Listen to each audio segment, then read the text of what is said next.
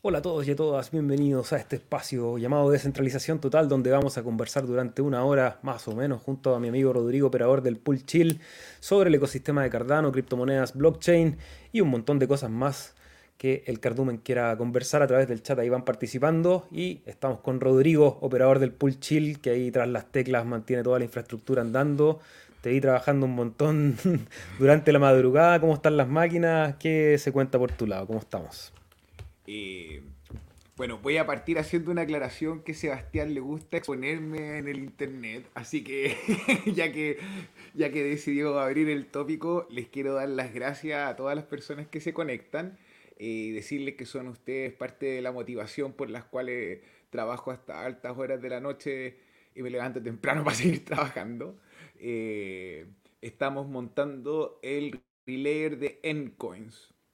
Entonces estamos haciendo todo lo que es el deployment del relay, el software, eh, la base de datos de Cardano, en la red de testnet de preproducción. Eh, y la verdad, mi perro, eh, estoy ahí peleando con alguna, estoy peleando con el servidor.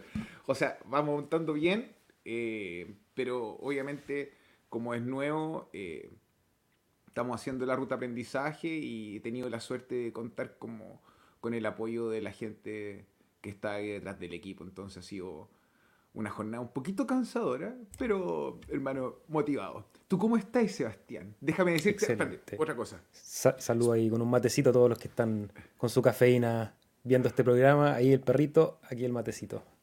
¿Qué me iba a preguntar? escuché el disco.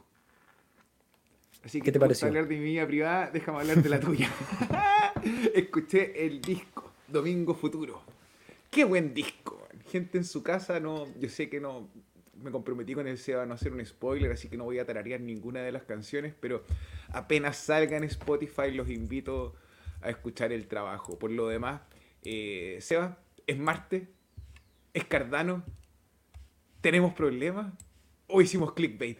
¿Qué sucede? Oh. Bueno, siempre hacemos un poquito de clickbait porque somos un programa que a veces puede ser un poco denso para la audiencia común de YouTube.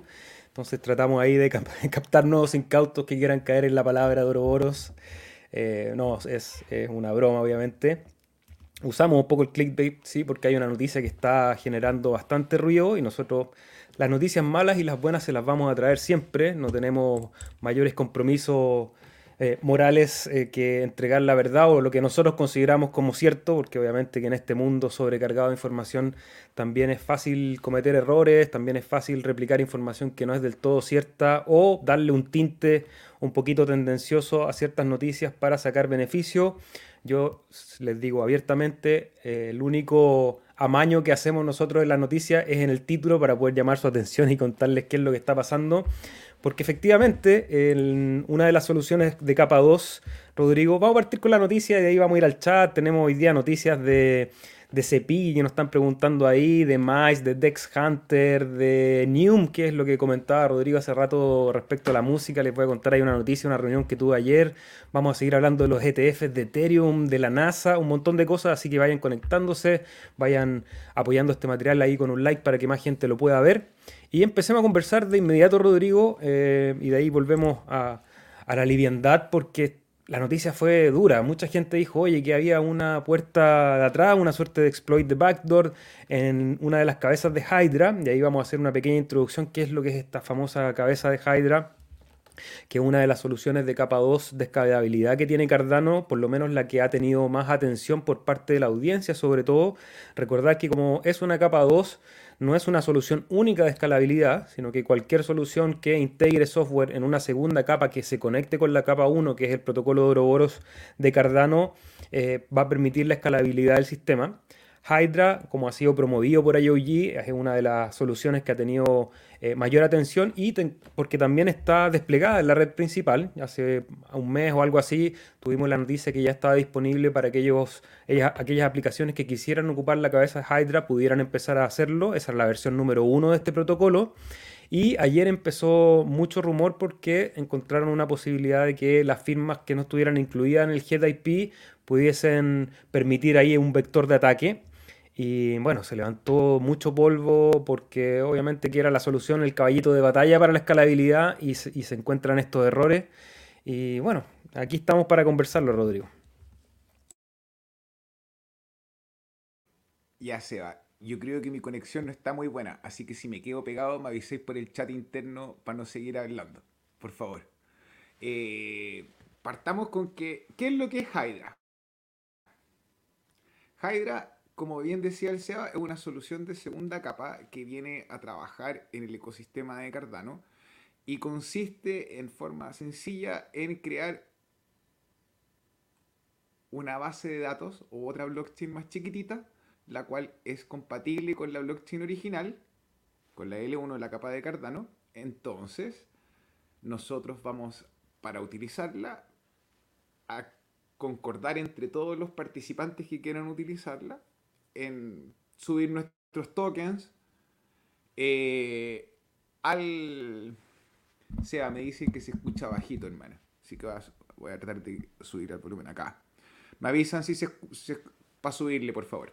Entonces, con los participantes, acuerdan en, trabajar con Hydra y deciden subir sus tokens, o ya sea sus hadas. Resulta que en este minuto, bien como decía el Seba, estos participantes tienen un set de transacciones. Entonces, por darte un ejemplo, el día de hoy yo le voy a pagar al Seba y le voy a decir, ¿sabéis qué, Seba? Gracias por tu trabajo. Aquí están las hadas. ¡Pam! Las recibió así, súper rápido en el aire. Está todo bien.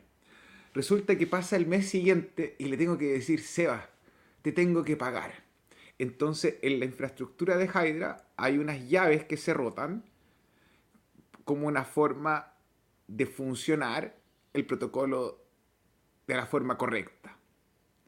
Esta vulnerabilidad que habla el SEBA se ve o se expresa o se ve presente en el caso de que yo, por ejemplo, quisiera pagarle al SEBA al mes siguiente y no actualice mis llaves. Entonces el SEBA ahí podría ver las hadas que tengo yo para pagarle a él, tomarlas como protagonista eh, desde, con las llaves antiguas. Y eso significaría que él podría tener el control de esa transacción. Entonces, existe un riesgo como, como un warning, así como un peligro. Cuando tú vas a utilizar el protocolo debes estar consciente del, del buen actuar. Y una forma de mitigar esta vulnerabilidad que se encontró hace un par de semanas atrás es esa. Cabe decir y cabe señalar que Hydra como solución sí, por supuesto, está asequible a la mainnet, pero no es un producto terminado. Nosotros hemos visto que Hydra están trabajando las cabezas, vienen las colas y es un protocolo que tiene una serie de pasos por los cuales nosotros estamos viendo su desarrollo. Ahí el Seba le está mostrando el repertorio de Hydra y en realidad cómo ustedes pueden interactuar con él. Entonces, a pesar de que está en este minuto disponible, eh, son creo que muy pocos los usuarios finales o la, el retail, nosotros, los que podríamos acceder a utilizar esta herramienta. Entonces, es importante que nosotros podamos, eh, ¿cómo se dice?, dialogar sobre esto, que tengan ustedes una opinión informada, eh, que sean conscientes de lo que está ocurriendo, más no es el fin del mundo, más no, no, no sé, no nos están robando la plata, eh, nada, o sea, hay que no, que no que no, que no, que no cunda el pánico, que no panda el cúnico. que no panda el cúnico, eso te iba a decir. pero esto entonces es una, algo con lo que se está trabajando, que se identificó, y viene a ser hincapié en una, en una conversación que es incómoda y que no estamos teniendo. Y yo creo que es buena hora de ponerla en la mesa. Si alguno el elefante en la habitación. El elefante en la habitación, exacto. Si alguno de ustedes se siente ofendido o estoy siendo grosero, déjenlo en los comentarios y háganme saberlo. Eh, resulta que en el ecosistema de Cardano tenemos gente, o en cualquier ecosistema, tenemos gente que está muy informada de lo que son las bases del proyecto y le gusta trabajar en el proyecto y tiene una opinión informada en el proyecto, pero participa poco de las redes. Está trabajando. Tenemos un grupo de usuarios que son los inversores, este grupo de usuarios puede llegar a tener un conocimiento un poquito más profundo, depende de, ¿cómo se llama? Depende del interés o el capital que está asociado, más en realidad, como no son personas que desarrollan, su conocimiento técnico tiene un, un límite. Y sobre ese límite nace otro grupo más chiquitito, que son los microinversores. Y usualmente, esto lo voy a decir con harta responsabilidad, la gente que tiene pocas hadas cuando me pide servicio al cliente no siempre es la más amable o la más respetuosa. Eh, no sé si es por una falta de compromiso, una falta de educación, o, o he tenido la mala suerte y estoy contando mal. Pero me ha pasado que independiente el alcance de cada uno, pero cuando tú te das cuenta que la persona está invirtiendo, eh, eh, tiene un interés en saber, más que en ofender o más que en descalificar o más que en el no entiendo lo que pasa, sino que quiere saber qué es lo que sucede. Entonces tenemos esta taxonomía de los usuarios que de ahí entre medio tenemos este grupo de las ballenas, tenemos los venture capital, tenemos IOG, tenemos las empresas que están trabajando dentro del ecosistema de Cardano y todos en este minuto queremos construir. Y resulta que para poder construir tenemos recursos limitados. Entonces existe en el Catalyst, nosotros lo vimos en el, en el Fondo 10 y en los otros que hemos participado también, que se prioriza cierta, ciertos aspectos.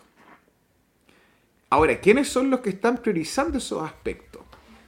No son enemigos, son gente que participa del mismo protocolo, pero tiene intereses distintos.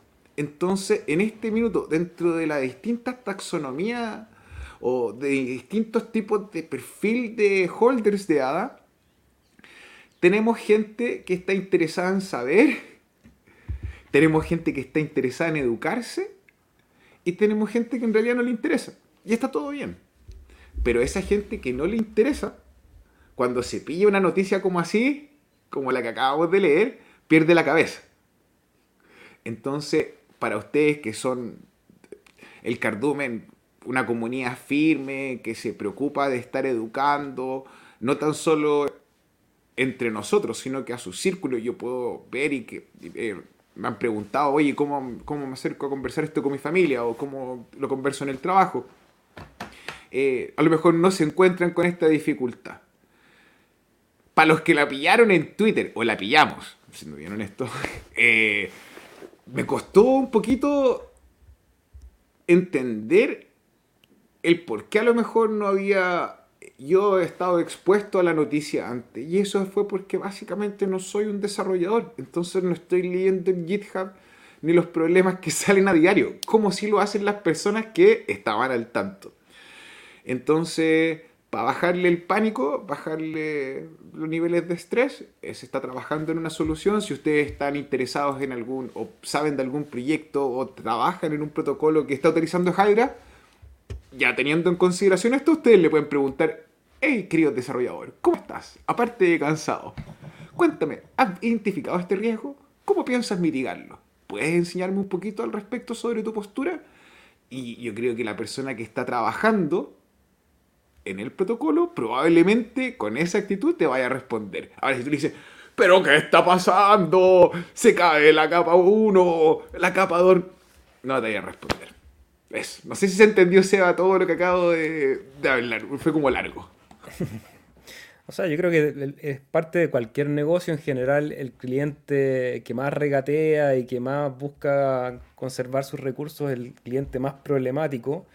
Em, eso no es solamente en, la blockchain o en la red de Cardano o la experiencia que tenemos nosotros en el servicio al cliente, pero si no es, de casi cualquier negocio, porque obviamente que hay personalidades, como lo dijiste tú en, en esa taxonomía, en la cantidad de gente que interactúa con el protocolo va a haber mucho miedo de cualquier error que aparezca. Eh, lo importante es estar al tanto, y ahí Sandro preguntaba qué es lo que ha pasado, es que se encontró una vulnerabilidad en el código de la cabeza de Hydra, que es una solución de capa 2, que ya se había descubierto hace un par de semanas, pero ayer empezó a hacer mucha noticia porque se especulaba la posible, el posible uso de este exploit para, para robar fondos, cosa que no ha ocurrido.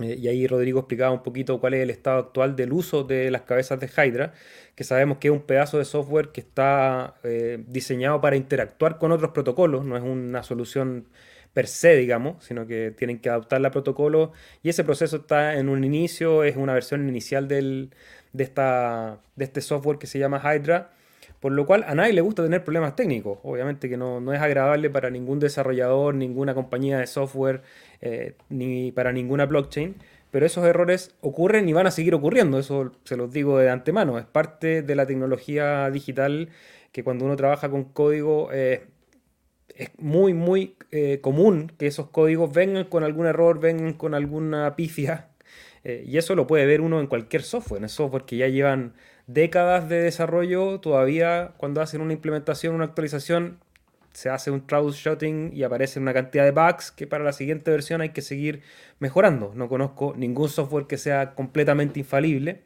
Eh, bueno, ahí, bueno, ahí nos meteríamos en otro tema, pero si, vemos a nivel de capa 1, nos han mostrado infalibilidades, por ejemplo, en la transferencia de valor, y eso me parece bastante recalcable en comparación a lo que está pasando con Hydra. Pero bueno, quisimos nosotros levantar el clickbait para que la gente que estaba preguntándose qué pasó y por qué tanta mala noticia, aterrizar, eh, controlar el, el food, el miedo, la incertidumbre que provocan estas noticias. Eh, dentro de todo está todo bien también pensar que el mercado en la situación que está, eh, y, cito a Rodrigo que siempre nos dice, da lo mismo que mañana Cardano haga un convenio con, no sé, la institución más con Amazon. Eh, el precio no va a subir porque no está dependiendo en este momento de los fundamentales principales, así como tampoco noticias tan graves van a, sepultar el precio, pero es importante estar al día con las noticias. Y bueno, ahora sí vamos a retomar la introducción, Rodrigo, y, te contesto porque mi afán en, ningún caso es doxear tu vida privada, sino que eh, reconocer la labor de tu avatar, eh, uno de tus avatars, que es el que está ahí en, la operación de las máquinas, porque es complejo, es complejo meterse en el código, es a veces muy cansador para poder resolver un problema, estos mismos problemas que estamos hablando en Hydra, cuando uno asume el desafío de instalar y correr un software en, su infraestructura y ponerle el servicio e interconectarla con los otros servidores, uno se encuentra constantemente con el error, que hay que modificar algo, que la carpeta no coincide, que no estoy conectando con la IP que corresponde, y una serie de cosas que los que son más computines y han hecho ese proceso en alguna parte eh, saben de lo que se trata. Entonces te doxeo solamente para reconocer tu trabajo porque conozco lo difícil que es y lo cansador que puede ser a veces, sobre todo por la cantidad de tiempo, porque uno lanza, tiene que esperar, no sé cuánto se demora ese software en, hacerte el, el, el, ruteo completo, pero pueden ser algunos minutos y te tira el error y hay que empezar de nuevo, modificar y empezar de nuevo y eso puede ser ahí un loop que a veces toma un montón de horas. Y, ya que tú me doxeaste con la parte musical, Rodri, quiero aprovechar de conectarla con el ecosistema de Cordano, porque ayer tuve una reunión súper interesante. Ya me había reunido con la gente de Neum y les voy a hablar un poco de este proyecto porque me entregaron algunas papitas que no sé si estoy autorizado a contar, pero las voy a contar igual. No me dijeron que no lo hiciera, así que asumo que es información libre la que yo recibí y se las voy a compartir con ustedes porque eh, digo al tiro que no, es consejo de inversión, de hecho ni siquiera he visto el valor del precio del token de Neum, del token de Neum, eh, no lo recomiendo comprar ni mucho menos, solo solamente voy a contar lo que, lo que me contaron de la plataforma. Hace rato ya que está en el ecosistema, tiene un equipo de desarrollo bien interesante, es una plataforma que lo que busca es eh, descentralizar la distribución de música, que hoy día funciona en la web 2, con los actores principales, que sería YouTube Music, Spotify y algunas otras plataformas que capitalizan la mayor cantidad de recursos y la mayor cantidad de artistas también disponibles. Y sobre esa capa 2 han aparecido una serie de empresas que también son de capa 2, digamos, o de 2.0, no de capa 2, perdón, eh, son de la web 2.0, que son empresas centralizadas que ofrecen el servicio eh, para interactuar o servir de puente entre los creadores de contenido, las bandas, los músicos y las plataformas como Spotify u otras que hacen la distribución de la música. Estos intermediarios son empresas a las cuales uno le paga, ellos administran los derechos, ellos recogen los royalties y los distribuyen en los creadores. Y lo que busca hacer Neum a través de la red de Cardano con un sistema de tokenización y usando la tecnología de los NFTs también de Cardano, de los CNFTs, es hacerse cargo de esa capa de distribución de música. Entonces, en este momento ellos están haciendo una testnet privada. Entonces, para los que se preguntan en qué estado están, una testnet privada que ayer tuve la posibilidad de ver, donde ya se está experimentando cómo va a funcionar todo lo que tiene que ver con la distribución de los derechos, con la repartición de los royalties que genera la música, cómo se hace la interconexión con estas otras mega plataformas como Spotify o Apple Music. Y de momento tienen ya disponible para ser utilizado el Record Store, que básicamente es un sitio de minteo de NFTs, donde los músicos pueden mintear sus canciones y distribuirlas con su audiencia. Entonces, yo ya les voy a estar avisando ahí cuando empecemos a sacar los NFTs de la música que anteriormente comentaba Rodrigo, por si alguien quiere apoyar. Es un sistema básicamente para que los fans tengan una suerte de merchandising digital, porque van a tener acceso al NFT de una canción. De momento no a los derechos, pero ya les voy a contar un poco para dónde va eso. Y con ese NFT ustedes también podrían darle utilidad en el momento que esté la plataforma de distribución disponible, porque en este momento, como les digo, lo que está funcionando es el lugar donde pueden mintear y comprar y vender estos NFTs de música, pero la ambición de esta aplicación de Neum es servir como esta plataforma de distribución de, de material de audio a todas las plataformas y hacer la distribución a través de un sistema tokenizado. Ejemplo, yo tengo una banda donde somos cuatro integrantes y además para el disco hay otros cuatro músicos invitados, cada uno por canción. Además interactúa un diseñador, un productor musical eh, y en lo que se hace generalmente en la distribución de derechos en la música es determinar por porcentaje, depende del rol que cumple cada personaje que interactuó con este proyecto. Entonces, tiene un porcentaje distinto el compositor de la canción, que el arreglista de la canción, que el músico de la canción, que simplemente interpretó lo que ya estaba escrito, la letra, por ejemplo, también puede, dar, puede darle un, royalty distinto o más privilegiado al que escribió la letra. Eso también depende del creador. En el caso de nosotros, por ejemplo, que somos una banda y tratamos de funcionar como una banda horizontal, los royalties se van a dividir en los cuatro miembros de la banda, más los porcentajes que les corresponden a cada uno de los músicos que interactuaron con esa canción. Entonces, todo eso que es una matemática compleja, que después sale al mundo y si la gente lo escucha genera royalty y después cómo se distribuyen. Bueno, Neum a través de su plataforma de streaming que va a estar disponible, según lo que me contaron, en alrededor de dos meses más cuando terminen la testnet, de, la testnet privada.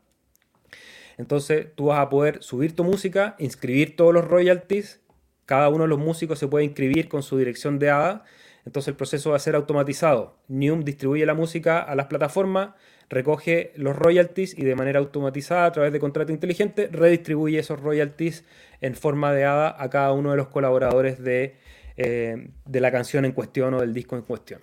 Fue una reunión súper entretenida, estuve hablando ahí con Michael, que es un músico que es parte del equipo, aquí lo podemos ver en, en la página de Neum, un proyecto que realmente está interesante, me gustaría que, que funcione porque creo que ofrece una solución real a un problema, que es descentralizar la distribución de música cualquiera que haya estado en la industria sabe lo conflictivo que es la relación con Spotify que tenemos los creadores, porque por otro, es un poco lo que pasa con YouTube, pensando en, la condición que estamos aquí en el podcast, en que eh, en Spotify está toda la audiencia. Entonces uno dice, bueno, yo quiero que mi música llegue a la mayor cantidad de audiencia, entonces voy a Spotify. Pero Spotify es probablemente la plataforma más eh, poco justa para distribuir eso, esas ganancias que se producen por la, por la reproducción de esta música. Y cualquier músico que no sea del top, no sé cuál, cuál será el número, pero me imagino que el del top 500 realmente no puede hacer un vivir de la distribución de esa música, siendo que mucha gente está viviendo de la distribución de ella. Entonces, esta es una alternativa para quizás ser un competidor en el futuro con estas plataformas de distribución están trabajando, ya tienen disponible el marketplace, los NFTs y vamos a esperar que este tipo de soluciones ya estén disponibles. Así que interesante, Rodri, no sé qué opináis tú. Se va, si lo pregunta, hermano. ¿Cuánto, ¿Tú sabes cuántos artistas están trabajando ya mintiendo sus composiciones? Ah. Son bastantes. Mira, aquí lo podemos ver en la página. Y. Espérate, ¿dónde fue que lo vi? Aquí. Music Store pueden ir a comprarlo. Ah, bueno, y eso es lo otro, que dentro de esa plataforma, y esta es la, parte que está en beta, tú como usuario puedes comprar no solo el NFT como si fuera un merchandising de la banda, sino que puedes comprar los derechos de algunas canciones de la banda o del disco completo y ser partícipe de los royalties. Y esto está bien interesante porque muchas veces uno lo que hace es invertir un montón de plata hasta que eventualmente la gente te escucha y ahí empieza el retorno, eventualmente porque la música es uno de los o el arte en general. Creo que es una de las pirámides de distribución de riqueza más empinadas, en donde los que están ahí en el top 100 se llevan una cantidad de dinero estratosférico y es cosa ver los casos de los grandes artistas eh, que claro, tienen, tienen vida de súper millonario eh, pero si no logras estar ahí, se hace a veces muy difícil, sobre todo en países como el nuestro en vías de desarrollo, eh, sustentar una vida de músico solamente con la creación, sino que la mayoría de los músicos terminan teniendo que hacer clases, teniendo eh, trabajos paralelos o buscar otras alternativas que tampoco voy a ser un crítico de la realidad, creo que uno tiene que asumir como es y darle para adelante. Y me preguntáis la cantidad de gente, entonces aquí pueden ver cómo comprar esos derechos, pero el sitio que estoy buscando es acá, los coleccionables, que aquí nos puede dar una idea de cuánta gente ya tiene sus NFTs en esta tienda. Por ejemplo, ahora están lanzando este de Cabelli Wright y aquí está eh, la cantidad de discos que puedes mintear o canciones. Son, a ver, son 4 por 1, 2, 3, 4, 5, 6, 7, 8, 10, 20. Serán 80 más o menos, lo que es una muestra solamente. Pero cabe destacar que en otras redes, ah, no voy a decir en cuáles, se han intentado hacer este ejercicio de, lanzar la música, pero como los costos de las transacciones o de operar con el sistema no son siempre los mismos, no son predictivos, eh, hacía muy difícil que los artistas pudiesen mintear su álbum y que estuviese disponible al retail con un precio justo. 14A eh, está barato. Son como 8 o 9 dólares. Eh, claro, a lo mejor eh, puede ser que sea a lo mejor un precio excesivo, pero para algunas personas pues yo creo que es una posibilidad muy sencilla de encontrar la conexión directa del artista y su comunidad. Entonces, claro, de repente si tenía un millón de fans, está bueno, que cuesta 14 hadas. Ojalá que te compren todo el, que te compren todo tu disco. Pero me parece, me parece que las condiciones que presenta Cardano para este ecosistema en particular, lo que es la música y la distribución de derechos, eh, tiene cosas que podrían funcionar re cool. Ahora sí, lo que me interesaría saber es cómo hacer el tema de la transferencia, por ejemplo, de los derechos, si van a usar el token NEWM o si van a usar dólares, o si van a usar ADA. Eh, y obviamente eso, a lo mejor no lo sabéis tú, no lo sé yo, a lo mejor no lo saben ni ellos. pero pero eh, yo creo que eso sería interesante porque al final de cuentas, si tú eres capaz de comprar los derechos de un grupo de artistas exitoso, es otra forma de hacer un ingreso pasivo. Aparte que comentaba, aquí está la persona con la cual tuve la reunión, Michael Carter, un rapero hip hopero y hace rhythm and blues. Eh, y bueno, y él me comentaba eso, que también es, explorar las alternativas para una industria, básicamente. Y, la industria de la música es una de las tantas industrias donde hay que ir buscando esas soluciones y donde se pone en el engranaje para que la blockchain sea un aporte. Y creo que lo más relevante ahora es esa construcción de comunidad, o sea, a través de un NFT, claro, cualquier persona en cualquier parte del mundo puede apoyar tu trabajo y eso servir como benzina para que haya una suerte de círculo virtuoso en la creación. Porque muchas veces pasa al revés, y eso es lo que explicaba anteriormente, que el creador o la banda, en este caso hablando de música, hace todo el esfuerzo, hace toda la inversión y sale un mercado que es súper duro, eh, un poco solo. Y, y ahí se encuentra con ese primer choque en que trabajaste, no sé, un año, dos años, tres años en un disco, invertiste horas de estudio, músico, etc. Y recuperar esa inversión no ocurre ni el primer año ni el segundo y a veces no ocurre nunca en ese primer disco porque no tienes la masa de gente que es necesario que te escuche para que te den, no sé, creo que hablaban algo así como que recién para poder recibir algo que sea más o menos relevante tenéis que tener un millón de escuchas sabiendo lo difícil que es captar la atención y pensando que hay estilos también que son más alternativos que no van a tener nunca quizás un millón de escuchas, pero que sí son súper relevantes para el desarrollo de la cultura de las artes. ¿no? en el arte no puede ser todo una mera competencia. Yo ahí cito a un profesor que siempre decía, en el arte no es como el deporte que tú ganaste 1-0, 2-0, 3-0, es una manifestación un poquito más profunda y, que... Bueno, ahí ustedes me podrán decir en el chat si tienen gusto. No todos estamos escuchando reggaetón y, los grandes íconos. Nos gusta escuchar cosas que son distintas, que son raras y, eso tiene que tener un espacio para existir. ¿Has visto el documental Sugar Man de Sixto Rodríguez, creo que es el, el músico. Ay, me voló la cabeza. Hermoso. Me voló la cabeza. Eh, a la gente que no lo ha visto, eh, un músico en Estados Unidos eh, con una composición muy entretenida. Hay gente que lo compara con David Bowie. No se hizo nunca famoso. Y hizo. Y, y uno de sus álbumes, o su álbum, llegó a Australia en cassette. No, a, a- a Sudáfrica, creo que. Ah, o a, o a Sudáfrica. Sudáfrica. Y claro, yo he llegado en parte del, del globo muy lejos, muy recóndito, y tenía así una serie de fans gigantes. Imagínate la vida de Sixto Rodríguez, como hubiese sido distinta si hubiese tenido a Newman. Bueno, eso fue un, poquito ahí, un pincelazo de uno de los proyectos que se está creando en Cardano. Vamos a ir ya con las noticias, pero primero voy a ir al chat que los tenemos votados desde que empezó el programa. Llevamos 30 minutos y, y no los he saludado, así que vamos a ir a saludar a Sandro Pullman. ¿Cómo estás? Dice que se iba para Terragona, pero se va a quedar a escuchar. Mira, qué fiel. Un gran saludo, Sandro, y le deja saludos al Cardumen. Dice que ya está involucrado en Cardano. Bienvenido, creo que es un buen lugar para involucrarse, sin duda, de las redes donde hay más descentralización, donde hay un, un ecosistema bien heterogéneo, donde cada persona encuentra su espacio donde trabajar, donde compartir. El Cardumen y este espacio, este podcast es uno de ellos, así que bienvenido. Ahí Individuo Analógico está haciendo el spoiler. ¿Qué pasó con Cepilli? Cambió de nombre. Efectivamente, ya vamos a compartir la noticia con ustedes. Si todo cambia, ¿por qué no va a cambiar el OINC también? Saludos a My Life, My Life Food, ¿cómo estás? Bienvenido. Hoy me fui fuera de foco, vamos a tratar, tratar de agarrar el foco de nuevo de la cámara. No sé si voy a poder. Bueno, No, hermano, te ves hermoso. Así Hasta borroso. difuminado. Sí, ya está Mejor. difuminado. de hecho me veo mejor. Saludos Kutsi Panda, ¿cómo estás? Nos deja el like número gramo. Dice que nos ama, nosotros también te amamos, Kutsi Panda. Best Ignacio, ¿cómo estás? Bienvenido amigo. El gato cósmico, BlackRock se está fijando en Cardano. Eh, ¿Viste la noticia, Rudy? Y las mamás del barrio también, hermano. C-H-I-L. En todas las billeteras de Cardano tú puedes delegar tus hadas. BlackRock, delegan chill.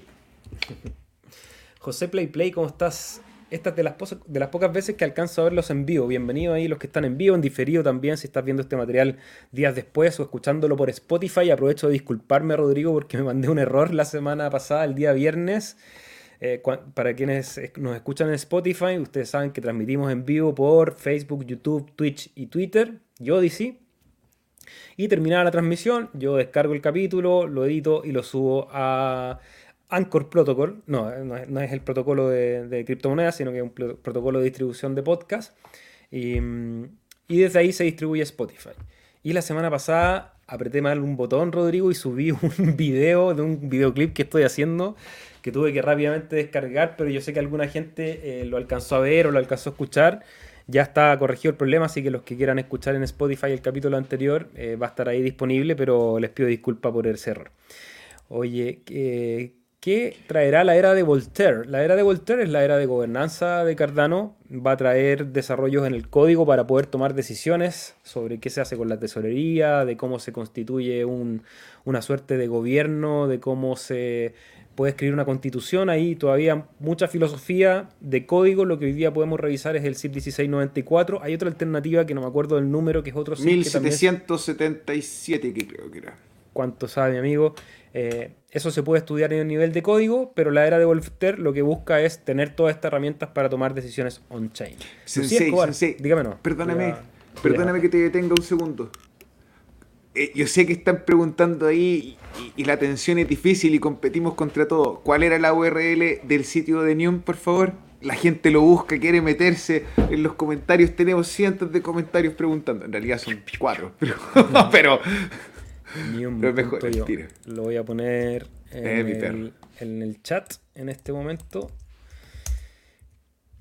A mí me costó al principio el nombre, lo encontraba raro hasta que aprendí a pronun- pronunciarlo. Porque al principio decía, ¿cómo es eso? Nium, Neum, Nium. Y ahí cuando, cuando tuve las reuniones, ellos se refieren como Nium. Y suena bien, suena Nium. Es como Nium.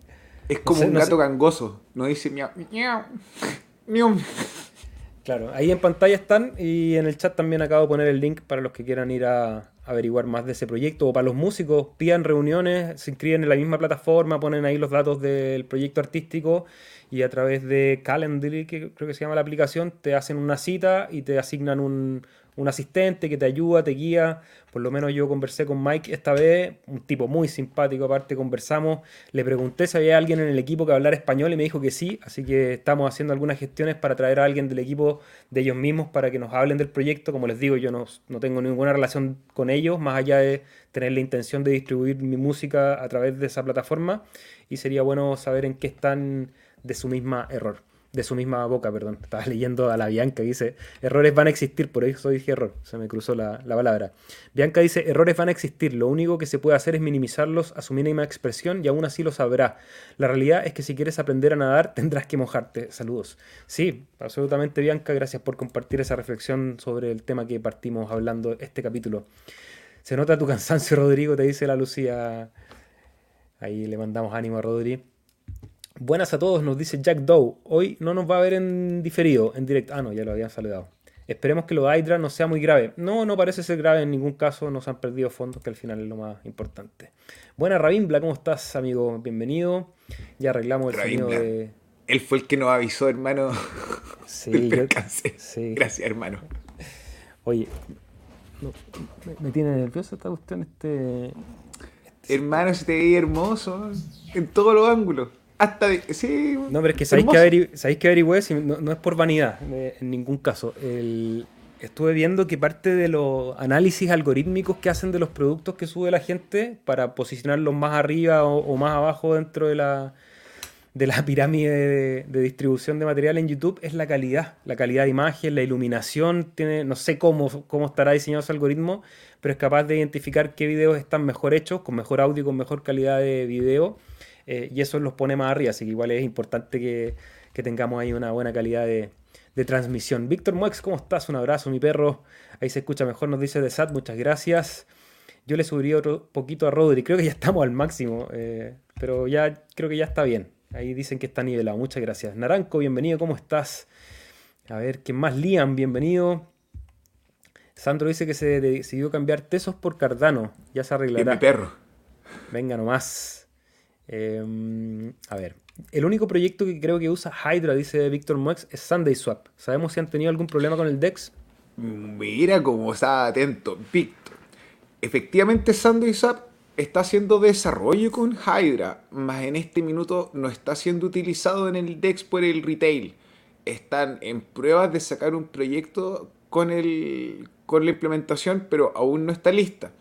Y en cuanto hay un comentario que salía más abajo si hay alguna falla de Cardano. No, es una falla de la capa 1, no hay ningún problema con cómo funciona Cardano. De hecho, llevamos 6 años funcionando mi perro eh, sin ningún problema. Y en enero de este año lo que hubo fue una prueba del diseño de Cardano donde alrededor del 40% de los nodos eh, se cayeron y el otro 60%, o al revés, cerca del 60% de los nodos que se, se cayeron eh, y dejaron de propagar el problema que hizo la falla eh, y el resto de los 40%, 40 mantuvo la red y se demoró menos de dos minutos en reiniciar eh, los servidores que habían fallado y la producción de bloques no, no se vio afectada. Así que, to the El señor Satoshi Nakamoto, creador de Bitcoin, nos escribe y dice, hola muchachos, ¿qué opinan de esto? Replicar el protocolo de DAI para crear una criptomoneda chilena descentralizada respaldada por stablecoins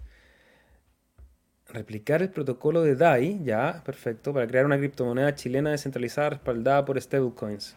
Mm, es súper importante la idea que menciona, pero veo dos horizontes bien, bien, bien eh, importantes. En Chile la regulación, eh, para ser una stablecoin, eh, tenéis que cumplir con ciertas condiciones. Yo sé que la característica que sea descentralizada es una buena opción en cuanto a lo que a nosotros nos interesa eh, como, como la resiliencia del protocolo, que pueda estar, permanecer en el tiempo, sea resistente a la censura. Pero para poder funcionar con los negocios y que los negocios tengan eh, la posibilidad de trabajar con la stablecoin, hay que hacer un trabajo de regulación eh, y crear el producto y ofrecer la rampa. Entonces, no sé si mi, perro, así Satoshi Nakamoto, con respeto, el, sistema de DAI sería el, correcto. Quizá algo un poquito más centralizado, a lo mejor un híbrido. Eh, porque, porque al final de cuentas, si es para el fin que usted me dice que es para los negocios, necesitamos que esté validado por el sistema para que la fricción eh, no sea tan solo mínima entre nosotros, sino que cuando llegue el pago a tu casa o a tu proveedor o a tu cliente también. Vamos, que la blockchain de Cardano está fallando, nos dice Fernando Lamas. No, la blockchain de Cardano en particular no, es una solución de capa 2 que no falló, sino que se le encontró un exploit que me imagino que también ayuda a mejorarlo. Pero sí, hubo ahí un, un, problema con la cabeza de Hydra, que fue lo que explicamos al principio del capítulo, pero a estar tranquilo que en realidad no me parece nada grave de momento. Canto Nahual, bienvenido. ¿Vieron que TradingView le quitó muchas características a la versión gratuita? ¿Conocen otra plataforma similar? Sí, me di cuenta por, sobre todo por la cantidad de, pares que puedes guardar. Esa fue una de las cosas que más me afectó a mí, pero sí, eh, empezó la... ¿Cómo la llaman en Estados Unidos? Siempre Felipe de Criptomonedas menciona la shrinkflation, creo que es la, el concepto, que es cuando la inflación, la inflación te empieza a pillar en vez de subir tus precios, lo que haces es reducir tu entrega y, se ve mucho en, la comida, en que en vez de subirte el precio del arroz, lo que hacen es achicarte el paquete y me da la impresión que TradingView también está siendo víctima de eso y seguramente están recortando también las entregas de las versiones gratuitas. Plataforma similar, a mí me gustó un tiempo que usé, bueno, TapTools, si quieres ver en el ecosistema de Cardano, pero para el, en general el ecosistema yo usé harto rato Atani. Me pareció interesante, tiene bastantes aplicaciones en, la versión gratuita. Eh, la versión pagada además la puedes conectar con los exchanges, es una plataforma bien compleja. No tengo compromisos con ellos, así que solamente hay una recomendación para que la vayan a estudiar. Eh, no, no es recomendación de inversión ni mucho menos. Lo decía porque necesitamos una criptomoneda chilena que se pueda usar en los negocios ahí, la pregunta más arriba. Eh, Pro Sky Wars, Dom, ¿cómo estás? Bienvenido. Rodrigo, a ver cuándo te grabas haciendo el mantenimiento de los fierros. Será aburrido para ti, pero para nosotros sería entretenido. ¿Tenemos Algo como así, puede escribir. De Frito, nada. Eh, ¿Cómo se llamaba la página? Ya la, pusimos más arriba. Saludos de Frito. Víctor Izquierdo, saludos. entro media hora tarde, ningún problema. Puedes partir del principio y ponerlo ahí a dos por para acelerar el, tiempo de, de, absorción de aprendizaje. Buenas noches. ¿Qué pasó con el.? Ah, me encantó el proyecto musical. ¿Pueden pasar la URL? Ahí la pusimos anteriormente. Newm. Yo te dije que el público lo pedía. Ahí está. ¿Qué ondas con Mais? Hicieron un NFT para la preventa y dieron un plazo para reclamar los tokens. Si no lo reclamaste en ese espacio, se bloqueaba de nuevo. Eh, Efectivamente. Y el token Mais se ha ido al carajo. Ya. Podemos ver en el Twitter que partía con las noticias de Maze para que la gente pueda estar al tanto. Eso, Maze, con la noticia entonces. Para los que no saben, el primer el patrocinador del programa. Eh, ellos son un protocolo que se encarga de crear de forma descentralizada eh, o que puedan tener varios participantes una canasta de inversión. Vimos que ellos hicieron una ISPO y que sigue andando en marcha y agarró más vuelo ahora al final cuando dijeron ya las vamos a extender. Estaba cerca, creo que la última vez, de superar los 9 millones. Eh, y a la gente que está proveyendo liquidez en el DEX de Spectrum Finance, eh, tienen la posibilidad de revisar el link spectrum.maze.io, ver eh, su billetera con la dirección o con el handle y verificar cuántos tokens Maze pueden reclamar por estar proveyendo liquidez y reclamarlo. Efectivamente, como dice el Víctor, si nosotros vemos en TapTools el precio, en este minuto, ¿cuántos holders hay, Seba? 114. Ya. Y si nosotros vemos el despegue que tuvo el primer día que lanzaron, el que fue el 28 de septiembre, si no me acuerdo, si no mal recuerdo. 22 de septiembre. ¿Cuánto? 22 de septiembre. El equipo de Maze puso liquidez ahí y vimos que hubo gente que decidió comprar y hizo un re buen negocio. Y apenas se liberaron los fondos, vimos que hubo gente que tomó ganancia y efectivamente tumbó el precio. Ahora, ¿en cuánto está Seba en este minuto el precio? 0.019. Está eh, un par de Lovelaces abajo del precio de apertura eh, del token. Yo, la verdad, no canjeé mis tokens, no he vendido, eh, sigo holdeando. arrepentido estaré. No, sé que el equipo está trabajando y que está sacando un producto en competencia y sé que en el mes que sigue o este mes vienen sorpresas. Estén atentos y a seguir el proyecto de MAIS, M-A-Y-Z ahí para los que quieran ver más noticias. Y seguimos ahora compartiendo pantalla con el resto de las noticias del ecosistema de Cardano primero, porque ya está disponible en la mainnet eh, Orgfax, que fue un proyecto que les hablamos hace un rato, que es un oráculo, que ahí tuvo también varios dimes y diretes en, en, ese, en esa caída que tuvo el mercado de las altcoins dentro de Cardano. Eh, había tenido mucha En ese lanzamiento defectuoso. Lanzamiento defectuoso, claro, donde generaron mucha tensión y al final se diluyó por problemas con WinRiders, ¿fue o no? Los que les distribuían el token.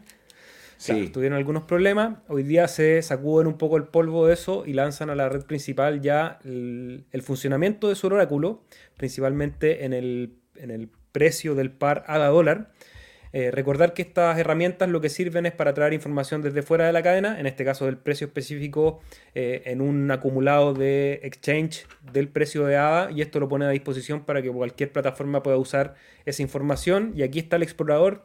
Em, bueno, si alguien no es muy experto es difícil de leer, pero aquí uno va viendo que la cadena está entregando información de manera constante, cada una hora más o menos. Eh, bueno, hace cinco horas, no sé si no lo tengo actualizado voy a ver si lo puedo actualizar en vivo, eh, va haciendo el reporte y va incluyendo en la cadena esta información. Claro, cada una hora va entregando la información del precio de ADA dólar y me pareció interesante compartirlo con ustedes, ver cómo se van desarrollando las herramientas de la red, que no son tan sexys como una distribuidora de música que tiene más gráfica y más interesante, pero que son herramientas que son necesarias a desplegar en la red. Y de hecho, la infraestructura de Orcafax eh, sí va a poder tener un impacto similar eh, importante en la industria de la música si logran como oráculo posicionarse dentro del mercado bien, porque todas las transacciones necesitamos estar evaluando el precio para saber que estemos comprando al precio correcto. Excelente. Y aquí traemos un Twitter de Sebastián Guillemont, que es uno de los de los desarrolladores más famosos dentro del ecosistema y miembro del equipo de Milcómeda. Ahora está trabajando con Paima, que está en el desarrollo de juegos y tiene bueno, un background bastante interesante. Una persona que ha estado en la comunidad por mucho rato y siempre levantando la voz también respecto a lo que está sucediendo. Y me pareció importante hacer eco de esto porque él pone en su Twitter algo que no es muy técnico, sino que es más filosófico y dice que le parece una extraña manera de, cambiar al mundo que apenas aparezca un poco de dinero, mucha gente desaparezca del ecosistema. Y ahí eh, ser bien claros que nosotros de repente se usa esto de, de, que Cardano está buscando cambiar al mundo, hay una filosofía detrás, hay mucho interés, mucha gente llega con eso. Recordar que eso no puede quedar en palabras, sino que requiere un compromiso eh, independiente del área donde estés desarrollando en el ecosistema eh, si, tienes la suerte, eh, o ni siquiera la suerte, si a lo mejor te has merecido una buena cantidad de hadas por un proyecto interesante, recordar que es para ese objetivo primario, eh, que es buscar herramientas que hagan de este lugar un, punto, un lugar mejor, digamos. Y aquí Sebastián nos hace el, el, recordatorio, el tocayo, de que muchas de las ideas que aparecen muy buenas, apenas aparece el dinero, la idea de cambiar al mundo un poco se va hacia atrás. Y, mm, bueno, eso, Rodri. Quería compartirlo. Interesante.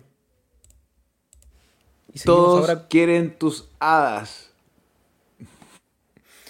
Y mm, ahora vamos con uh, Dex Hunter, que también es uno de los exchanges nuevitos que está haciendo su, despliegue en la red de Cardano. Un exchange que ha tenido bastante interés por parte de, la comunidad y en el Twitter mucha gente ya eh, poniéndole muchas fichas este proyecto porque tiene algunas features, algunas eh, eh, herramientas bastante interesantes y les presento una que es la que a mí me parece más relevante dentro de todas, de, esa competencia. Recordar que hay un montón de exchanges funcionando en la red, este no es el primero ni el, ni el mejor en ningún caso creo yo, pero sí va a competir dentro de, un lugar que es altamente competitivo y agrega esta posibilidad de generar los baskets o estas canastas de acciones que puedes usar el exchange para comprar múltiples acciones con una sola transacción. Eso me parece súper bueno. Eh, alguien decía que eso lo hacía el mejor. Eh, es una feature, creo que los otros exchanges también la van a agarrar. Ahí yo siempre eh, hacemos junto a Rodri la mención de, de Swap, que generalmente mucho más callado va poniendo a, disposición distintas herramientas y tiene hoy día creo que un set de, de, herramientas bastante más completo que lo que ofrece Dex Hunter, pero en el caso de Dex Hunter han resuelto un problema y que está buenísimo, que es que tú puedas comprar como una canasta completa con una sola transacción, Rodrigo. Eso, las transacciones más rápidas a través del acceso al mempool que ofrecen los operadores. Y al final estoy ahí en Nasqua, todavía no tengo como la mitad hecha la instalación. De hecho, me estoy loco porque estoy observando. La, la interfaz usuario me parece hermosa, creo que es de las más bonitas. Eh, y lo importante que ofrece, y por la razón por la que el token ha tenido un buen despliegue, aquí voy a, voy a pecar de especulador es que eh, uno, en la forma en que lanzaron el token el equipo fue súper importante que utilizaron las herramientas que habían. Entonces, ellos al momento de lanzar tuvieron un mechazo rojo también muy grande y ellos empezaron a recomprar el token desde el equipo con la función de SAP.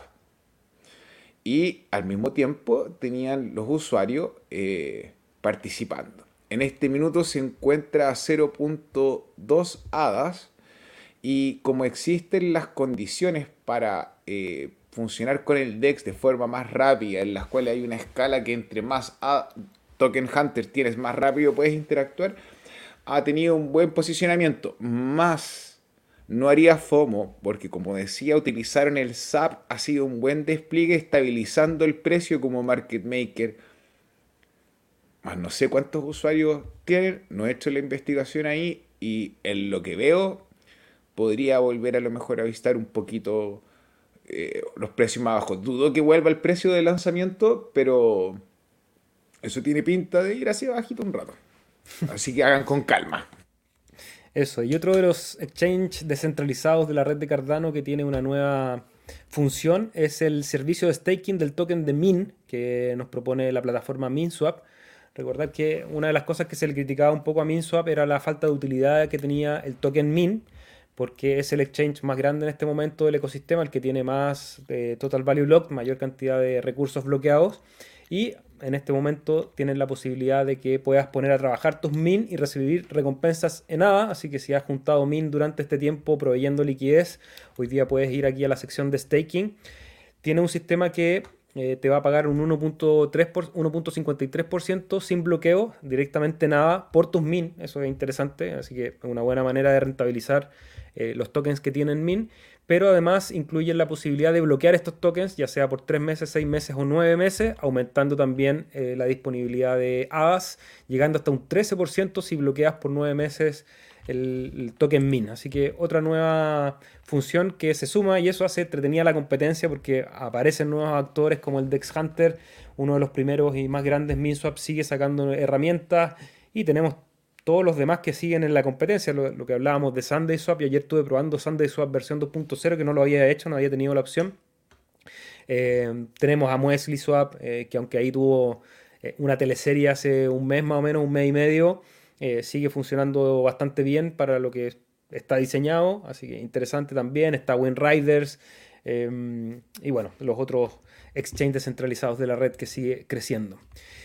Otra noticia que les traemos es este despegue que tuvo el precio de IUSD, una de las monedas estables que tenemos en la red de Cardano, que es un activo sintético que funciona gracias al protocolo de Indigo. A Indigo Protocol tenemos la posibilidad de tener el IUSD y en este momento tuvo un bajón más o menos importante, estamos en los 0.95, lo que despertó ahí mucho miedo de la comunidad. Ya parece que se hizo una revisión de por qué ocurrió y había, habrían algunas ballenitas que estaban poniendo A como colateral para poder meter más circulante en dólares y eso generó un premium de ese alrededor de 10%, que no es menor, yo igual le pondría bastante atención, pero eh, habrían visto que en la plataforma de Indigo Protocols hubo gente que puso, eh, tenía el monto, Rodri, no, me acuerdo el monto, pero... 9 millones de ADA. 9 millones de ADA como colateral para poder mintear el token Indigo. Entonces eso generó un, un aumento. Token el dólar, el, el, el USD. o sea, perdón, el, el, USD, lo que aumentó el monto circulante en un bastante, bastantes eh, millones de dólares, 2, 3 millones de dólares serían aproximadamente eh, a ese monto. Y claro, y eso generó un despegue del precio que no es no debería ocurrir, pero ante la poca liquidez del mercado ocurre cuando hay un, gran movimiento. Ahora esto podría tener una segunda lectura, Rodri, que tú me comentaste antes de empezar el programa.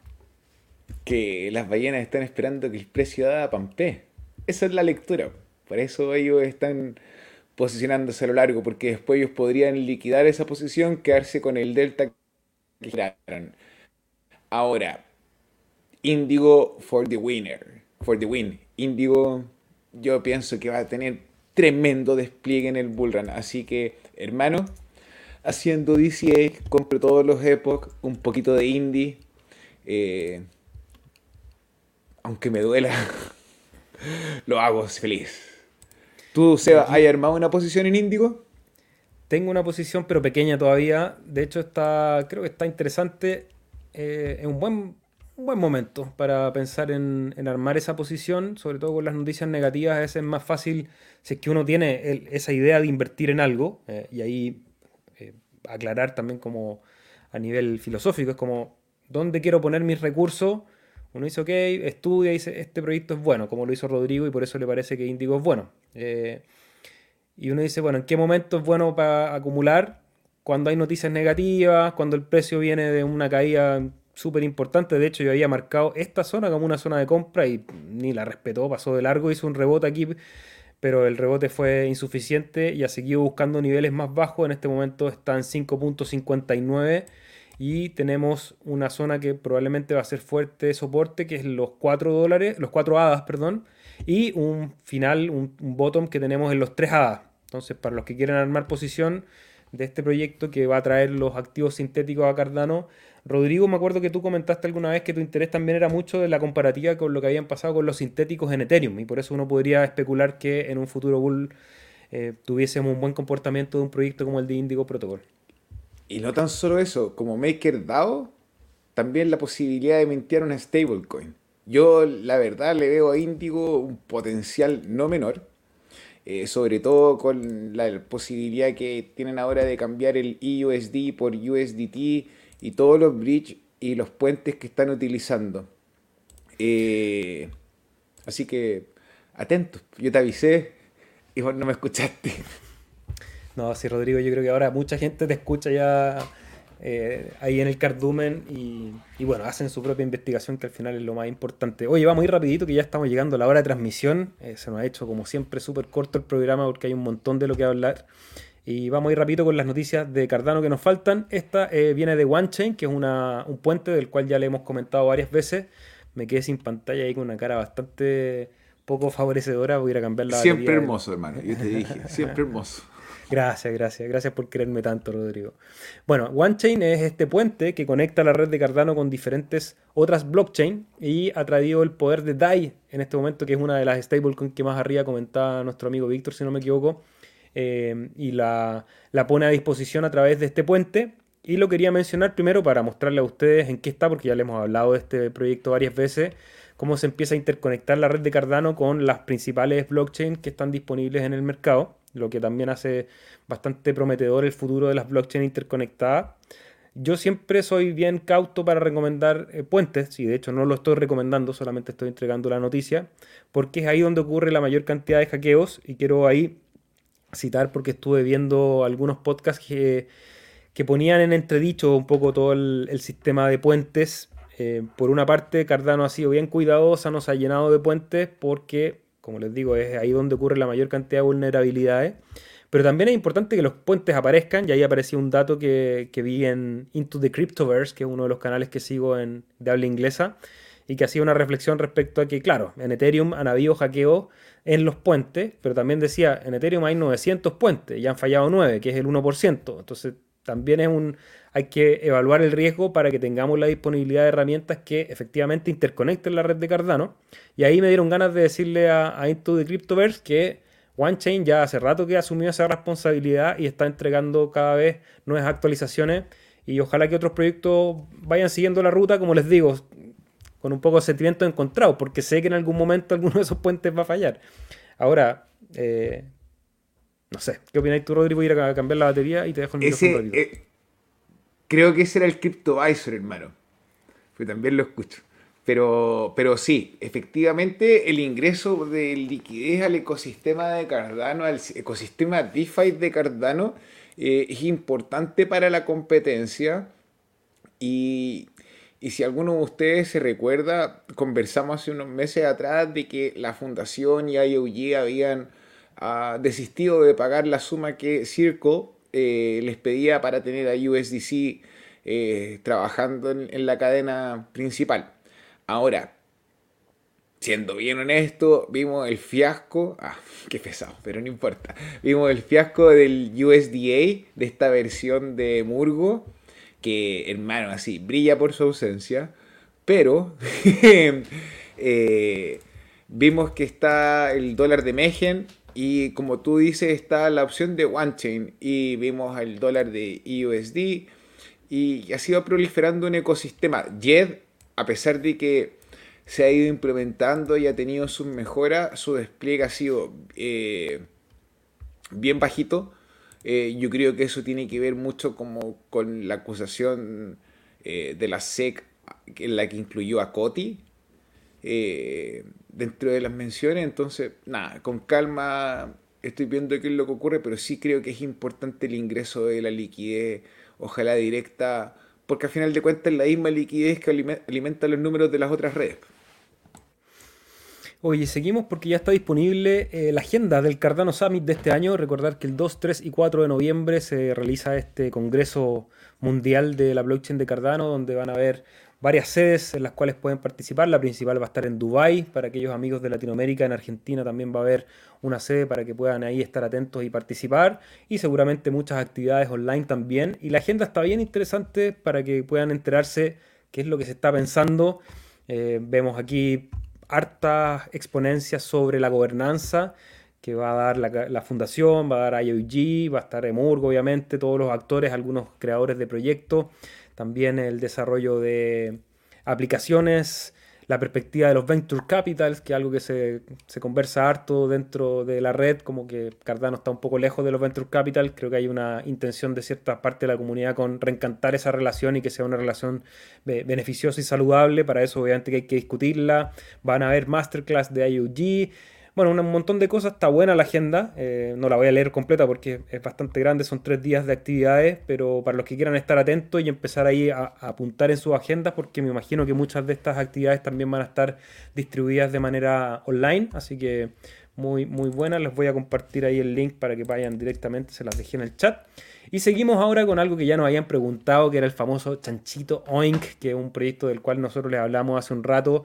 El proyecto anteriormente llamado Cepigi, que está impulsado por nuestro amigo Ignacio del canal Los Cardanos, eh, ha cambiado eh, después de haber deliberado en conjunto con su comunidad, hicieron un ejercicio de gobernanza con todos los holders, con la gente que compró el token en sus inicios, para ver si cambiaban la, marca, porque ese Piggy había nacido como la idea de que fuese este meme token, pero que tuviese una utilidad real en las finanzas, que era la inversión en el BXI.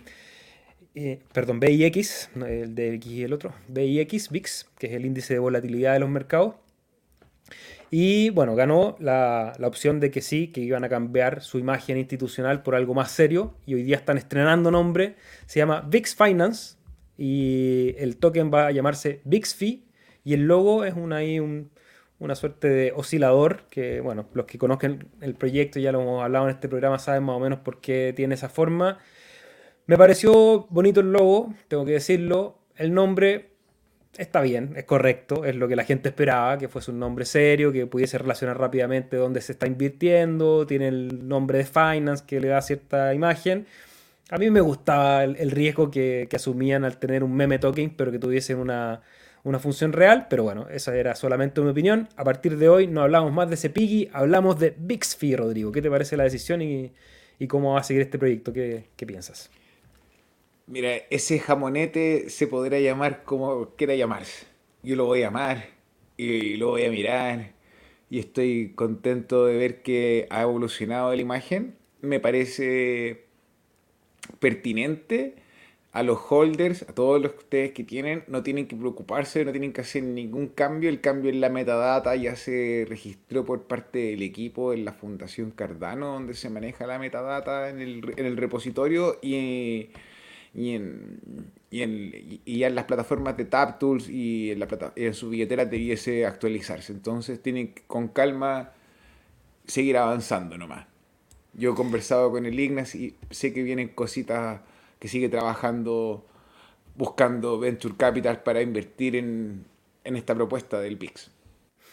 Y los que seguimos trabajando somos quienes les hablan, Sebastián del canal Individuo Digital, Rodrigo, operador del Pool Chill, y nosotros tenemos eh, el Pool Chill, valga la redundancia, que es un pool de Cardano, un servidor que presta servicio a la red, verifica bloques, con eso le da seguridad a todas las transacciones de valor, de contratos inteligentes que ocurren en la capa 1 nuestra información la pueden encontrar en el sitio web chilestakepo.cl. Ahí describimos todo el servicio. Si tienes hadas, si las quieres poner a generar una rentabilidad que hoy por hoy está alrededor de un 3%, un poquito más de un 3% anual, que te permite acumular hadas de una manera pasiva. Interesante, en este momento el pool chill, lo pueden ver en C Explorer, tiene más de 7 millones de ADA delegados, lo cual nos tiene verificando bloques de manera constante cada 5 días repartiendo recompensas.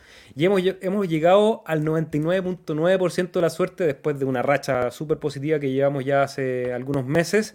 Y estamos como en el punto dulce, encuentro yo, Rodrigo. Eh, así que felicitaciones por eso. Felicitaciones a todos los que delegan con nosotros. Y cuéntanos cómo han ido los epochs. Estamos en el 440, como Juan Luis Guerra. Eh, ah, mierda. Eh, a ver, el año se pasa volando. Ni partimos en el Epoch 211. El Epoch pasado se nos asignaron 9 bloques, 8.7 y mintamos 9. En este se nos asignaron 6 de 6.71. Esto quiere decir que se nos asignó un número menor. Antes, cuando estábamos en la adolescencia, ahí más chicos, un bloque, dos bloques, ahora son seis. Gracias Sebastián, gracias a todos ustedes, héroes de la descentralización, heroínas de la descentralización, que nos dan su voto y su confianza a través de sus billeteras en CHIL. Respondiendo a Carlos Álvarez, ¿ADA tiene halving? Efectivamente, ADA es un protocolo deflacionario. Si tú miras desde que se lanzó el staking, desde el año 2020 hasta la fecha, la cantidad de hadas que te entregan por bloque son cada vez menor. Por eso el, incentivo medio en este minuto está alrededor del 3.5%, 3%, eh, y así va a ir bajando. ¿Qué es lo que cabe destacar? Eso se va a aumentar en razón a las transacciones de ADA y por el espacio que arrienden otros proyectos, ya sea en la capa 2, eh, o en las otras capas que quieren ingresar a la capa 1 cuando la infraestructura eh, de toda la escalabilidad esté completa y veamos las sidechains. Entonces eh, van a, va, a aumentar ese retorno. Super, vamos ahora con el chat, Rudy, antes de irnos con las últimas dos noticias para ir cerrando este programa que ha estado, como siempre, muy entretenido, pero no quiero que se me quede ninguna pregunta atrás. La parte del DEX Aggregator es muy buena, nos dice Víctor Muex. Órdenes límite y pronto van a implementar las órdenes stop loss. Sí, me parece... Dex Hunter, que es el, Dex que hablamos anteriormente, tiene este Dex Aggregator que lo que hace es ir a buscar órdenes en todos los otros Dex. Entonces puede obtener las mejores precios, las puede desagregar también, las puede conectar y sumar eh, con precios de, o sea, con, compras o ventas en distintos exchanges y sumarlas en ese agregador. Eso es una función que ya, ya estaba en Muesli Swap, que se va perfeccionando también con, con lo que hace Dex Hunter. A mí lo que me parece más entretenido es que eh, como hay una vocación del código abierto, no sé si tienen el código abierto exactamente de X-Hunter, quizás no, pero aún así esa vocación hace que estas soluciones dentro de poco tiempo ya sean monitoreadas por el resto de los exchanges y todos los exchanges vayan ahí eh, cubriendo las posibilidades, entonces la competencia se hace entretenida. La gracia de esa competencia es que los beneficiados casi siempre son los consumidores, porque tienen más alternativas, hay una competencia ahí por ser competitivos en el precio, por presentar las mejores herramientas, así que me parece muy positivo lo que está haciendo Dex Hunter. Eh, y sí, algo que hemos dicho siempre es que en algún momento, y yo creo que no va a pasar tanto tiempo, los exchanges centralizados van a ser altamente competitivos con los exchanges centralizados, porque hoy día, claro, la centralidad permite que existan todas estas herramientas de stop loss y distintas órdenes que uno puede poner, porque todo se hace centralizado en una base de datos y no tiene que pasar por la cadena y eso lo hace mucho más eficiente.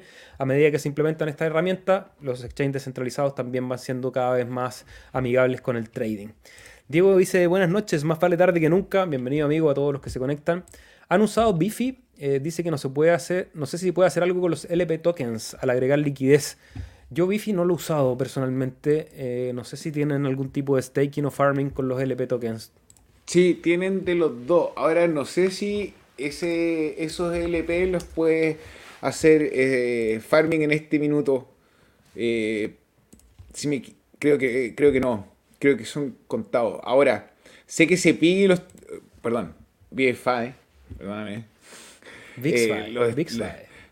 VixFi, perdón. VixFi eh, utilizó, utilizó Tangent Protocol y utilizó BFI eh, en razón a poder encontrar ese balance. Diego nos pregunta si hemos hablado de OPOC. No, no lo busqué recién y encontré algo no muy claro. Si nos, si nos da más información para saber de qué estamos hablando, eh, a lo mejor Mándate el link. Ponte el link en, el, en el chat. Excelente. Nos pregunta Jam qué pasó con Hydra. Lo conversamos al principio del capítulo, así que si quieres rebobinar y le pones el 2 por ahí para ver toda la explicación. Pero básicamente se encontró un exploit, el cual ya está en recuperación. No hubo pérdida de fondos ni nada de eso. Pero si quieres más información al principio.